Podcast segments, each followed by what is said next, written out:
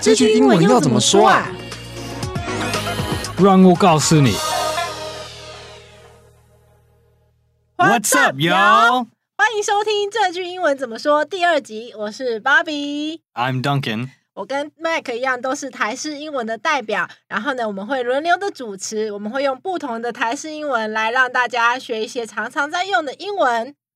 Yeah, that's y'all, right? It's an American Southern way of, of saying you all.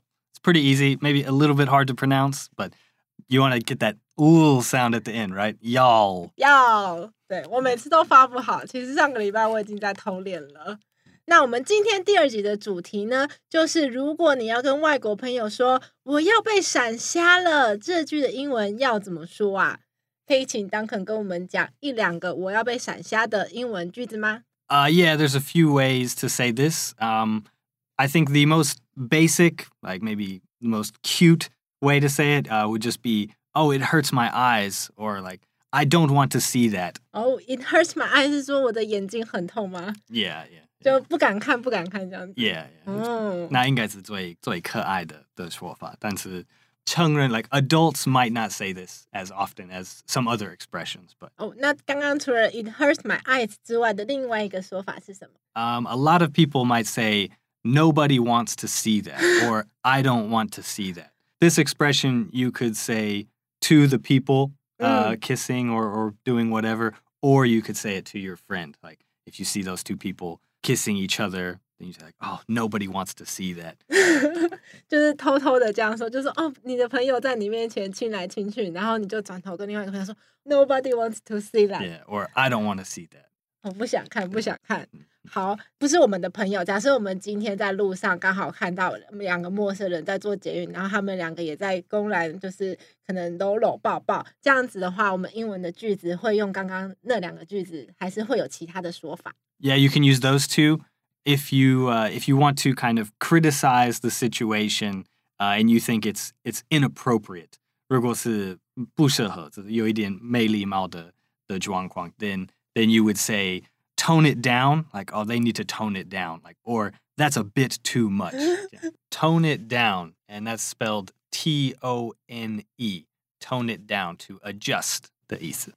就 tone it down，嗯，然后 that's a little bit too much， Yeah, 就是 yeah. 太多了嗯。哦，那如果呃在什么样的场合下，当肯会就是说这样话？就你自己有实际用过这两个句子吗？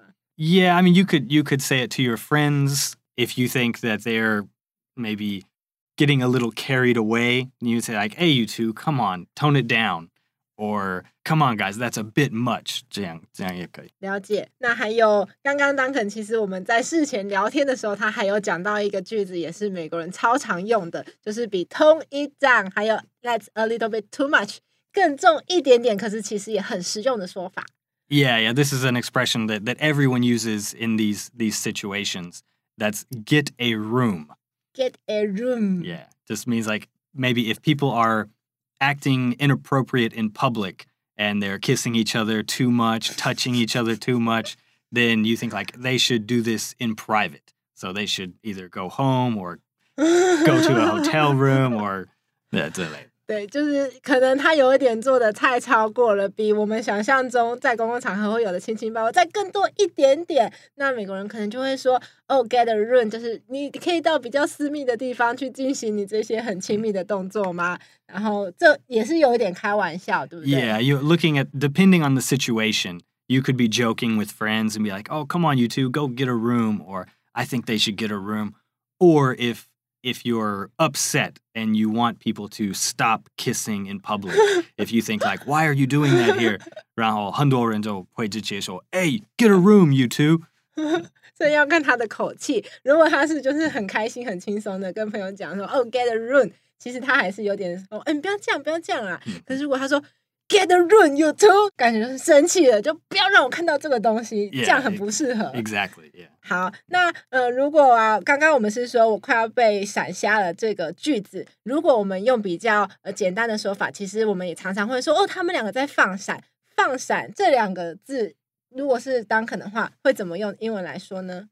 Mm, it's kind of a, a hard to translate that that particular expression. Like in in Chinese, you say that it means to shine brightly, Right. to to spark a light. 对， Uh, you know, we we can't really can't wi- really translate this directly, but there is an expression that you can you can study in English uh, to describe this situation, and that is a public display of affection, and we say a PDA public display of affection. affection Yeah. PDA 公然放闪， Yes. 对不对？在 yes. 公开场合就是做出很多卿卿我我的动作。 Yeah, yeah. And and you actually you'll probably see this PDA more often on the internet. People people use Oh. the uh, the acronym PDA when they're writing or uh, tell talking about what they saw. Uh, in regular conversation, might not hear it very often. 哦，所以通常这是用打出来的时候会用 PDA 直接来缩写，可能在网络上， 那他会说怎么样的句子？比方说，I see some people PDA today，这样子吗？ No, no. Uh, if you want to describe the situation, more common is making out. Well, 不一定是是 making out, but making out is when people are kissing in public. Uh, but a PDA, a public display of affection, could be holding hands or Oh. hugging or uh, touching each other, uh, holding someone around the waist. These are all technically PDAs. 哦，所以 PDA 公然放闪，它的程度可以从一开始最就是很纯情的牵牵小手，一直到可能亲一下，或者是到后来就开始搂搂抱抱，全身就是更多的一些事情都可以在 PDA 的范围之内。那刚刚 Duncan 讲到有一个 monking out，那个是什么啊？Making out. 哦，making out， yeah, to making out， uh, this is a very common, very common English expression uh, that just means to to kiss for a long period of time, not just like a, a peck on the cheek, like a, that's not making out. Making out is just on and on, like 亲很 continuous. 久 Yeah, 一 yeah, 直亲这样 Yeah. 子。 所以是垃圾吗？是像台湾人说的垃圾吗 yeah, yeah. You just taught me the laji. Yes. Yeah. 哦，所以垃圾就是 making out，making 就是我们平常常常用的那个、嗯嗯那个做某个东西的 n a k e 这个字变 Yeah, 成加去意加 i n g 这样子 Yeah, 用。 the the verb is to make out. Uh, so you could say John was making out with Lisa for 20 minutes. 哦，就是 John 跟 Lisa 垃圾的二十分钟， Yes. 马上就造一个句 Yeah, 子， yeah. 很 Or, 棒 or if you want to if you want to kiss someone, you can ask them, "Do you want to make out?" 哇，蛮直接的， Yeah. 对，很好。那除了 making out 跟 PDA 之外，还有就是也比较常听到的说法吗？ Uh, actually, yeah, I'll I'll teach you a little bit of uh, a bit of slang. In England, uh, in the UK, they use the word to snog or snogging, and that that means to to kiss, the same as making out, but uh, they that's a little bit of a, a British expression. 哦，所以在英国的一些英式的英文里面，他会把垃圾这个单词说成 snogging。 Snogging, S N O G G I N G, yeah, to snog. Yeah, they are snogging on the couch. Yeah, snogging。 Yeah. 哦 yeah, they're snogging outside. 那 snogging outside 变成 Yeah, 英 yeah. 国腔， Mhm. 对，很厉害，马上就是高 And 声 then, 带。 and then uh, the in America in the South, a lot of people will use the expression necking. Necking. necking Yeah, necking 是也是亲亲的意思吗？ yeah, same same meaning, just a, a different regional uh, expression.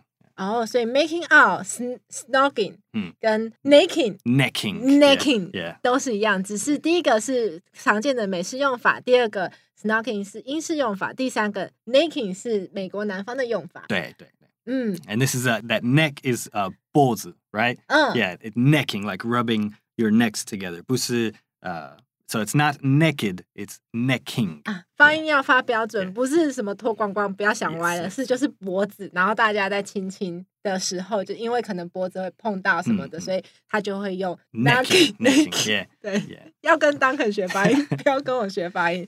好，那哦，刚刚 Duncan 有补充到一个一项比较长一点的，是叫做 all over each other。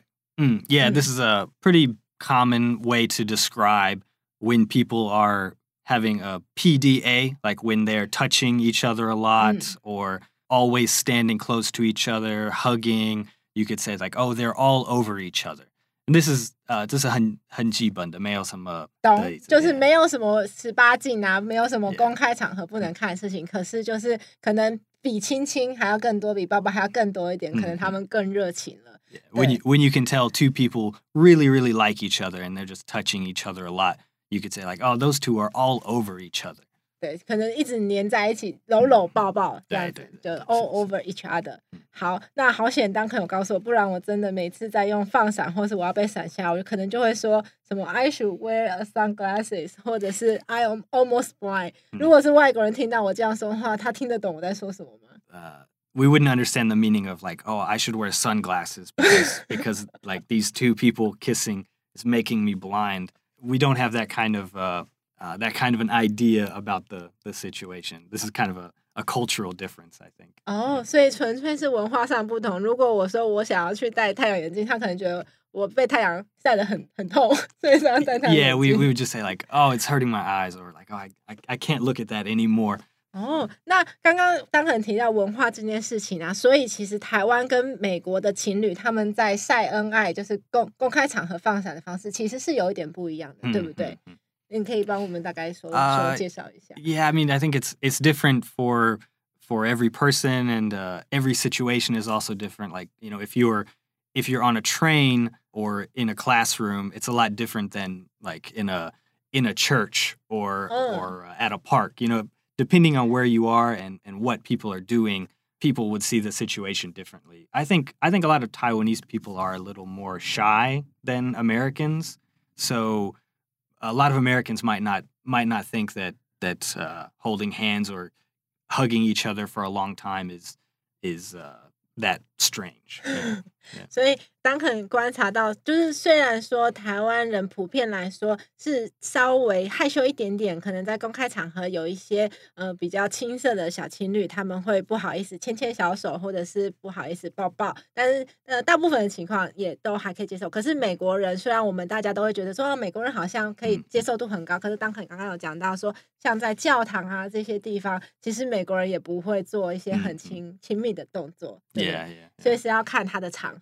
So, like, if an American was going to use that phrase, get a room, mm. then people are probably getting kind of serious. You know, it's oh. probably not just oh. not just kissing or hugging, eating like a little too hot, R rated. Then you might say, like, hey, get a room. But in Taiwan, maybe maybe people are just kissing a little bit. You might say, uh, like 他们放下了还是什么。对我们对，就是如果在美国的话，要让大家说到哦，get a room 这个情况，可能他们已经做了真的很多很很热情、非常热情的事情。可是，在台湾的话，嗯，我们会说放闪，有时候其实就是有点在跟朋友开玩笑、闹一闹，他们不一定真的有到非常超过的一些嗯行为。好，那我们来复习一下今天的句子。我要被闪瞎了，这句英文要怎么说？可以请 Duncan 帮我们复习一下吗 Uh, you could just say, "Oh, that's too much," or That's too much. or "I don't want to see that," I don't want to see that. or "Nobody wants to see that." Nobody wants to see that. Yeah. 好，那如果你要用的话，选一个最具代表性的一句。 Uh, in this situation, if you want to know what Americans would very commonly say, then it is uh, definitely "get a room." 所以最后是 get room 这一个句子，代表了就是 呃，希望哦，我真的觉得你们太闪了，你们可以嗯自己 yes, 去 yes, 做 yes. 自己喜欢的事情，对， Yeah. 这不要在我面前。 That's a good way to How? explain it. Uh, you might hear me say "get a room" or "get a room," but both pronunciations are okay. 这两种其实都是正确的。 Yeah, there's no no difference. Maybe "get a room" is a little more proper, but "get a room" is is 非常 常听的。哦，所以第一种呃 get a room 它会稍微正式一点点，可是 get a run 也是非常常见的用法。然后还有刚刚的放闪，就是用 PDA 或是 making out，嗯都是很常见的说法。好，那我们今天的节目就到这边喽。这个节目呢是由常春藤新成立的团队所制作的，我们超级欢迎大家留言给我们，跟我们说你收听我们上一集、第一集或者是这一集的感觉。那如果你想要神 Mike 的照片呢，也欢迎留言哦。好，而且呢，我们也开放观众来信告诉我们你想听的英文句子，一样不要太歪，毕竟我们还是走教育路线。我是芭比。And I'm Duncan. 好，我们下次见哦。All right, bye, everyone.